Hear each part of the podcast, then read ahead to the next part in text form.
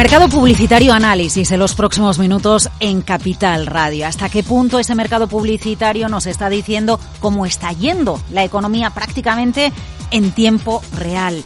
Bueno, pues es una de las cuestiones no la única, porque vamos a hablar también de inteligencia artificial en el mercado publicitario, que lo vamos a plantear a Eduardo Vázquez, es Country Manager de Revolt Marketing, una de las mayores agencias independientes de publicidad en España. Eduardo, gracias por acompañarnos en Capital Radio. ¿Qué tal todo? Todo bien, gracias a vosotros. Porque la publicidad es un indicador en tiempo real prácticamente como el uso de las tarjetas de crédito, ¿no? Para, para entender dónde estamos y qué viene.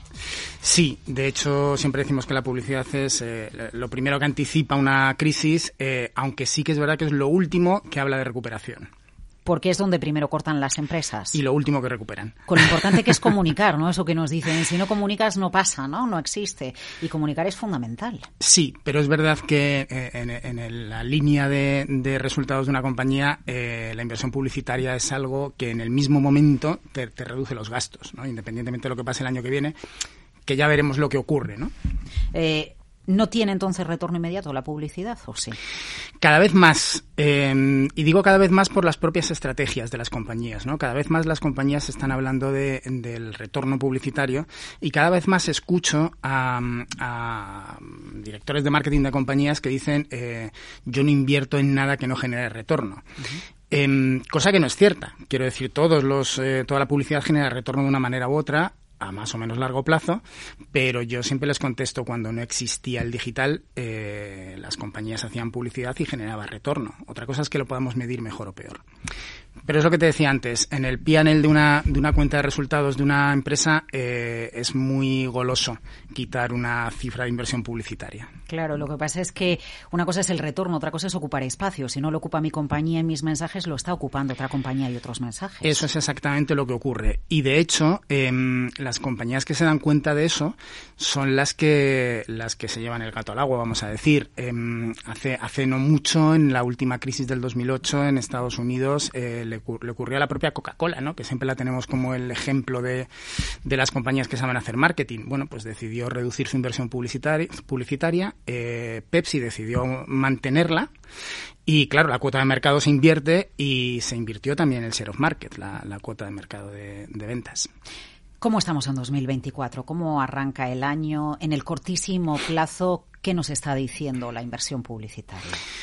Pues lo que estamos viendo es que em, es que la sensación es, es, buena, ¿no? La sensación es que em, las inversiones publicitarias están creciendo, los presupuestos respecto al año pasado parece que están que están siendo más generosos. Eh, como te decía antes, esto es un indicador, esto es probablemente el último indicador de que las compañías están yendo mejor, ¿no? Y, entendemos que eso es lo que ocurre, que, bueno, que parece que las eh, perspectivas para el año son buenas. Lo importante es que inviertan los grandes, las grandes marcas, los grandes nombres.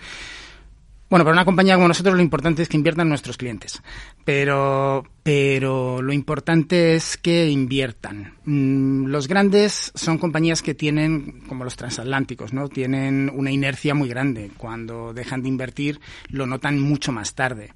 Los pequeños tienen una volatilidad más alta, ¿no? Y si invierten, pues enseguida generan picos em, y enseguida empiezan a generar retorno. ¿Ustedes les dicen a los clientes por dónde ir o el cliente llega con la idea en la cabeza de lo que quiere? A veces el cliente llega con lo que quiere en la cabeza y nosotros siempre, llegue o no así, le decimos lo que creemos que debe hacer, porque al final es nuestro trabajo, ¿no? Y se Aconsejarles. se dejan. Algunos sí, algunos no. ¿Cuál es, el, ¿Cuál es el perfil de las empresas? Para que el oyente se, se, ubique, ¿no? O por facturación o por tamaño, no sé si algún nombre se puede, se puede dar. Bueno, eh, de, las empresas, eh, nuestros clientes, eh, tenemos una variedad muy, muy grande de clientes. Tenemos desde, desde grandes em, aseguradoras hasta, no sé, em, compañías de ocio, universidades. bueno, tenemos un, rango amplio de, clientes. Y se dejan, ¿no? ¿O se dejan. Eh, depende. Es una cosa que se gana. Quiero decir, la confianza se gana, como todo en la vida, y con los clientes también. Y, normalmente se dejan. Es verdad, y tengo que decir, eh, a mi pesar, que alguna vez alguno se ha empeñado en algo y ese algo ha funcionado. Quiero decir que esto no son matemáticas. Nosotros es verdad que manejamos muchísimos datos, muchísima información y muchísimo análisis, pero también es verdad que la intuición muchas veces eh, juega muy buenas pasadas, ¿no? Y también es importante. Claro, esto es como cuando las empresas de videojuegos nos dicen que tienen equipos desarrollando un videojuego. A veces el videojuego tiene éxito en el mercado, un Candy Crush, y otras veces no tiene éxito en el mercado y has, y has invertido mucho. La clave es atinar con lo que va a tener una buena reacción y por lo tanto un retorno para el cliente. Claro, yo siempre digo que esto es como jugar a la, a la ruleta, ¿no? Quiero decir que mm, tú juegas a la ruleta y si juegas a rojo o negro, pues o ganas poco o pierdes poco. No hay una gran variabilidad, ¿no? Em, cuando tú apuestas muy fuerte y dices que vas a un número, pues, eh, pues puedes ganar mucho, ¿no? Entonces, a veces pasa eso, que los riesgos que a las agencias nos gustan relativamente, porque, porque evidentemente nos gusta aconsejar a nuestros clientes de la forma más segura posible, pues a veces esas, esas eh, intuiciones, esos riesgos, pues son un pelotazo y funcionan fenomenal. Claro, ¿qué se, qué se lleva? ¿Qué se está llevando? Bueno, ¿qué, ¿qué es efectivo? ¿Qué es efectivo en función de la audiencia segmentada, porque entiendo que esto es cada vez más importante. ¿Quién ve la televisión y quién está en otro tipo de soportes? Sí, em, de hecho, yo, yo siempre digo, siempre digo una cosa, y es eh, cuando, cuando yo estudiaba marketing, eh, todos los libros de marketing empezaban con em, una frase atribuida a muchas personas que decía sé que tiro la mitad del dinero que invierto en publicidad, no sé qué mitad estoy tirando. Yo creo que ahora lo que nos está ocurriendo es que em, perdemos la mitad de las oportunidades que tenemos, pero no sabemos qué mitad estamos perdiendo. Me explico un poco lo que comentábamos antes. Cada vez más los anunciantes están eh, buscando un retorno inmediato y eso hace que utilices algunos canales que están en la, última fase de, de, la compra de los usuarios, ¿no? lo que nosotros llamamos el funnel de ventas. Em, si yo me pongo a vender caramelos en la puerta de un colegio, pues es muy fácil que venda caramelos. Lo que pasa es que no estoy creando una marca, no estoy trabajando para, para conseguir em, que a medio y largo plazo mi marca sea más relevante para los consumidores que las de mis competidores. Entonces, em, cada vez más, eh, tú me preguntabas cuáles son los canales más efectivos, pues que em, cada canal trabaja una parte de ese funnel que decíamos, ¿no? Algunos, algunos canales como puede ser el, digital, vamos a decir más tradicional, ¿no? Los banners que estamos acostumbrados a ver. O la televisión o la radio, pues están trabajando en la parte más alta del funnel, es decir, están generando esa, esa mm, percepción de marca. Y otros, como puede ser eh, el, AdWords de Google, las, las palabras que encontramos cuando cuando, hacemos búsquedas y que están patrocinadas, pues están trabajando la venta pura y dura, por decirlo así. Entonces, nosotros, a nosotros no nos gusta hablar mucho de canales más o menos efectivos porque depende del objetivo que tengas.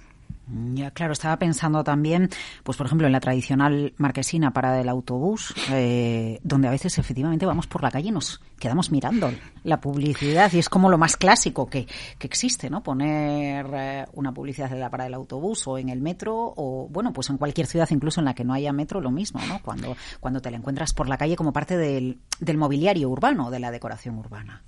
De hecho, eh, el, el, exterior, como llamamos nosotros a esos, a esos soportes, el conjunto de esos soportes, el exterior está viviendo, en mi opinión, una muy buena época. Em, aparte de que se está digitalizando, es un soporte que tiene capacidad de digitalizarse y eso le da nuevas mm. oportunidades, pero es un soporte que genera muchísima notoriedad, muchísima visibilidad. Mm. Y de hecho, cuando lo combinas con otros canales como puede ser la televisión, todos los estudios eh, determinan que generas un impacto muchísimo mayor que el que podrías generar con otros, con otros soportes. Claro, quizás porque también cuando vemos el banner en una página web, nuestros ojos han aprendido a ignorarlo en muchas ocasiones, ¿no? Y cuando vamos por la calle, pues algo que nos llame la atención en medio del tráfico también nos gusta, ¿no? Nos seduce y al final ha captado nuestra atención, que es la finalidad. Claro, eh, en una página web estamos rodeados de contenido. Quiero decir, al final eh, uno va a ver la noticia y se encuentra un banner al lado. Puede verlo o no. Es verdad que también funcionan eh, muy bien, pero funcionan en una fase un poquito más baja de ese funnel que decíamos antes. Claro. Eh, vamos por edades. Es, eh, eh, ¿Pecaríamos de ingenuidad si pensáramos a mayor edad más canales tradicionales, a más jóvenes, teenagers, adolescentes, más redes sociales, más, más, TikTok? Ya no digo meta, ¿no? porque se ha quedado para los que tenemos ya muchos años y canas. Pero sí TikTok u, u otras alternativas. No pecaríamos de ingenuos, eso es así, pero sí creo que no tenemos en la mente los rangos de edad. Quiero decir, em, normalmente me, encuentro con que la, gente piensa que TikTok es un canal para niños y adolescentes y, no es cierto. Los últimos eh, estudios eh, nos están mostrando que tiene un perfil cada vez más alto. De hecho, ya podríamos hablar de un perfil de hasta 40 años. Em, las personas eh, de, mi edad, de 50, 50 y tantos, em, también están dejando de ver televisión tradicional para ver canales como pueda ser Netflix o, incluso redes sociales, ¿no? Como decías antes, Meta es un canal social muy, no quiero decir envejecido, pero, para un público muy mayor, o mucho más mayor que las demás, eh, pero también eh, mi generación, por decirlo así, es usuaria de un Instagram, de un, de un TikTok incluso, y de, y de cualquier otro de los canales sociales. Es decir, si me planteo una estrategia publicitaria de mi marca, de mi empresa, o ya estoy en ella, tengo que siempre eh, apostar por la omnicanalidad. Sí, de hecho, en ese sentido, para alguien como yo, que ha vivido toda la vida de la publicidad y de, y de trabajar esos canales y demás, es un momento muy bonito porque es verdad que eh, existe una gran segmentación y tenemos, tenemos por un lado, la capacidad de segmentar a través, por ejemplo, de las redes sociales, la capacidad de, de, trabajar por intereses o de trabajar a, personas casi casi casi diría concretas, ¿no? Que tienen un interés concreto, que tienen una edad muy concreta, etcétera pero al mismo tiempo tenemos la capacidad de influir de muchas eh, formas en muchos canales y trabajando mucho ese funnel que decía antes, que al final es la clave de todo. Claro, luego también la clave es quién compra, ¿no? Y esto se aborda en muchas ocasiones, porque, por ejemplo, eh, cuestiones que tienen que ver con los niños, hay, hay, que enfocarlo de tal manera que sean los padres los que acaben tomando la decisión de compra. En España, en los últimos tiempos, con las crisis económicas y con, con un elevado número de pensionistas tan alto, ¿no? Pues muchas veces se dice, bueno, es que al final quien acaba comprando son los abuelos, ¿no? Para los niños o para, o para sus propios hijos. ¿A, quién nos dirigimos? ¿Al joven que va a reclamar en casa lo que quiere? ¿Al que tiene el poder adquisitivo y realmente va a transformar eh, la comunicación en una compra? Pues depende muchísimo del, del, producto, del sector, del mercado y depende de muchísimas cosas. Em, hombre, por, ir segmentando, ¿no? Eh, claramente los productos dirigidos a adultos pues suelen tener un comprador que, que, ya está. Cuando hablamos de productos, que entiendo que es a lo que te refieres, más dirigidos a jóvenes o niños y demás, pues depende del producto. Em, normalmente a los dos. Eh, hay un comprador, que es el que tiene, como decías tú, el, poder adquisitivo y es el que al final ejecuta la compra, pero hay un prescriptor, que suele ser el, joven, ¿no? Em, por ejemplo, las, universidades o la, formación es un ejemplo clarísimo de esto, ¿no? Al final, eh, el padre quiere que sea el hijo el que elija, pero quiere tener su propia opinión y, entonces ahí sí que tienes que hacer una estrategia clarísimamente dirigida a los dos. Me sorprende que canales tan tradicionales como el product placement en series eh, yo voy a citar a, la Casa de Papel, a Berlín y a, Estrella Galicia, porque en los últimos años ha conseguido colocarse en el centro, ¿no? Cuando era una marca pues eh, más localizada en una zona de, del territorio español. ¿Y cómo sigue funcionando una estrategia tan tradicional? Aquí no estamos hablando de un Ibai que nos prescribe o de, eh, bueno, pues una, ya no, no sé si streamer o influencer, ¿no? Que nos dice a través de Instagram lo que nos podemos comprar. Pues es un poco lo que decíamos antes. Bueno, primero, eh, chapó por la estrategia de Estrella Galicia, no solamente en product placement, sino en toda su omnicanalidad eh, y desde hace años, ¿no? En una consistencia en la comunicación, en una multicanalidad perfectamente ejecutada y en un eh, plan de marketing más allá de la publicidad también extraordinario. ¿eh? Creo, creo que es el mejor ejemplo probablemente que podamos tener de, de éxito en el mundo del marketing en los últimos años en España. Más allá de eso, eh, es un poco lo que comentábamos antes. Eh, es verdad que el product placement nos parece algo como muy antiguo, pero también es verdad que había dejado de utilizarse durante mucho tiempo. Quiero decir que nos parecía tan antiguo que ya no se hacía, ¿no? Las series, los médicos de familia y estas cosas que teníamos siempre el, el cartón de leche ahí, ¿no? Con la girada y visto y tal.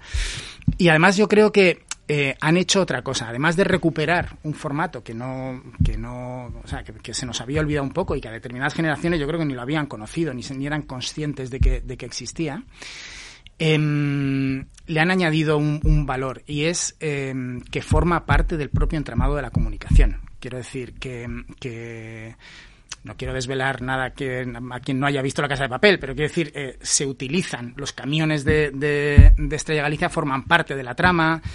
Es, es, está muy sí, resulta más creíble al final, ¿no? en el storytelling. Muy bien eh, posicionado, exacto.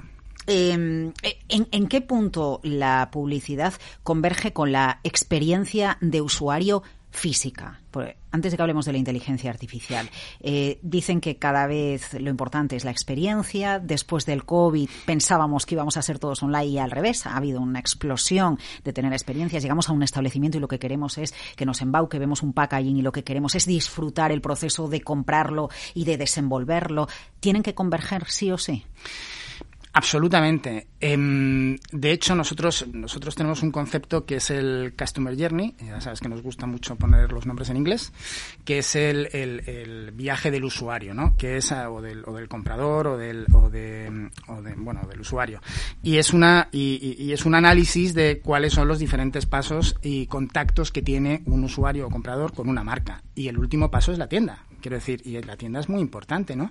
Y de hecho, en algunas marcas, por ejemplo en Expreso, eh, cuando se lanzó la tienda eh, diseñada, absolutamente diferencial respecto a las demás, diseñada como una joyería. De hecho, eh, cuando ellos lo contaban, decían, nosotros hemos puesto una joyería era una gran parte de su éxito, curiosamente, ¿no? Porque era un producto que, como tú decías antes, la idea era venderlo online, pero quiero que mi tienda sea muy diferencial. El, y, además estaba perfectamente eh, encajada con, con, todos los con todos los mensajes que transmitía la marca. ¿no?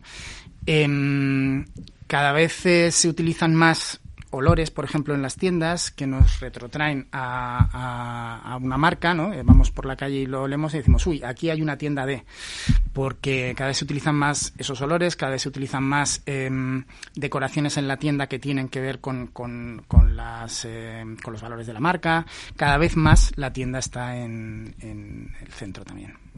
Y entonces llega la inteligencia artificial.